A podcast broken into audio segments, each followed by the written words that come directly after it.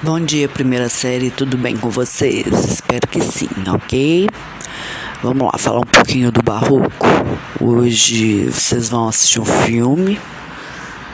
É um documentário do, do Caravaggio que, para quem não conhece, acredito que muita gente conhece, é um, um pintor impressionante.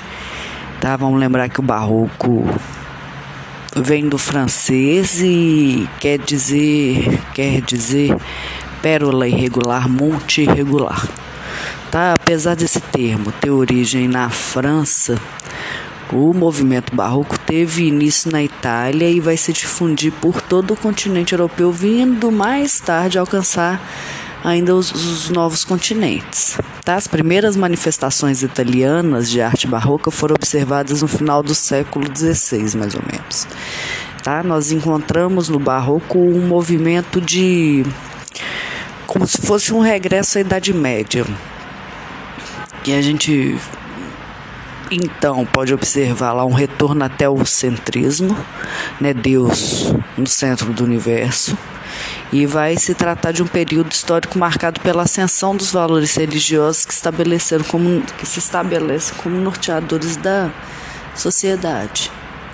Tá? As obras artísticas que foram frutos desse momento ficaram caracterizadas especialmente pela extravagância, um excesso de formas, busca por, por uma grandiosidade, é tudo muito exagerado, muito dramático, tem muito contraste, tá?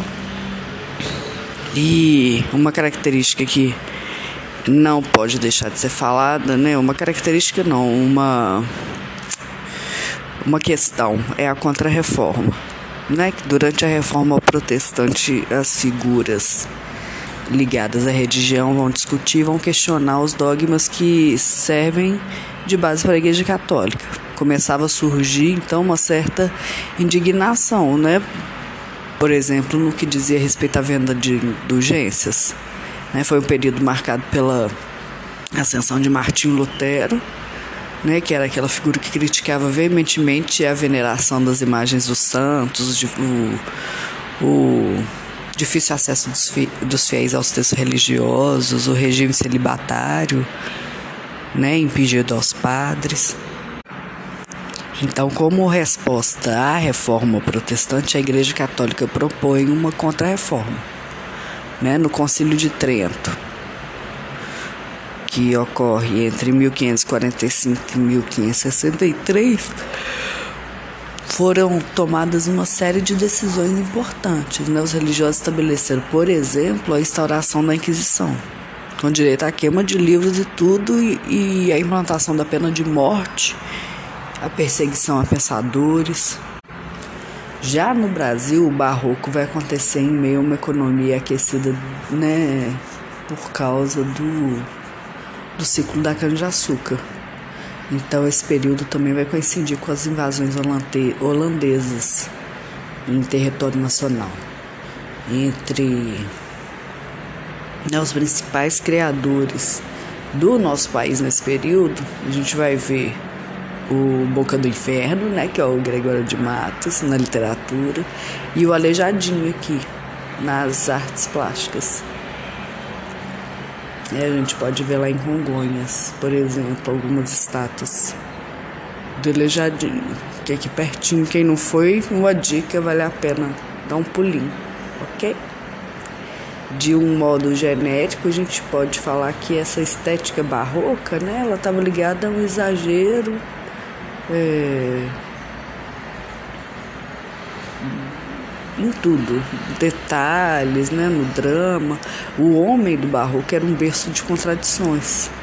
Né? Ele vivia a dicotomia entre seguir o prazer terreno ou se portar bem e ganhar um lugar no paraíso.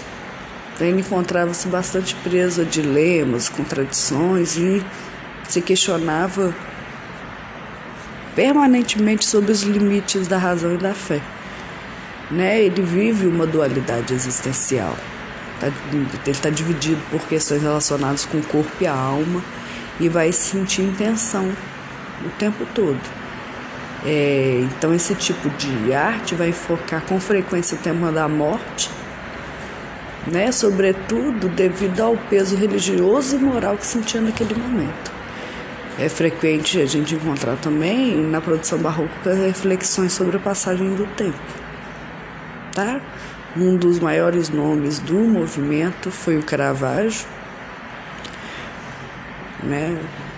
Qual a gente colocou um, coloquei um documentário. Assistam, as telas são impressionantes tá? A gente pode ver nelas uma, uma coisa teatral, uma dedicação quase obsessiva para por retratar detalhes, né? os gestos, as dobras de tecido, as expressões sociais dos personagens, né?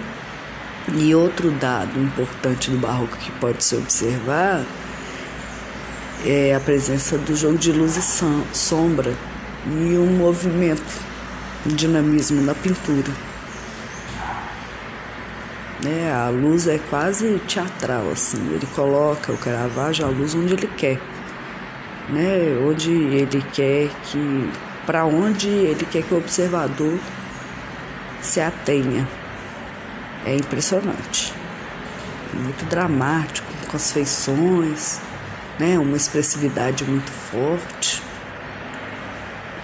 né? A dramaticidade que é uma coisa típica do, do barroco tá, tá bem presente ali. Na próxima aula a gente vai continuar falando um pouquinho mais do barroco, falar da arquitetura e entraremos no rococó. Ok? Então fiquem bem, cuidem-se e um beijo grande.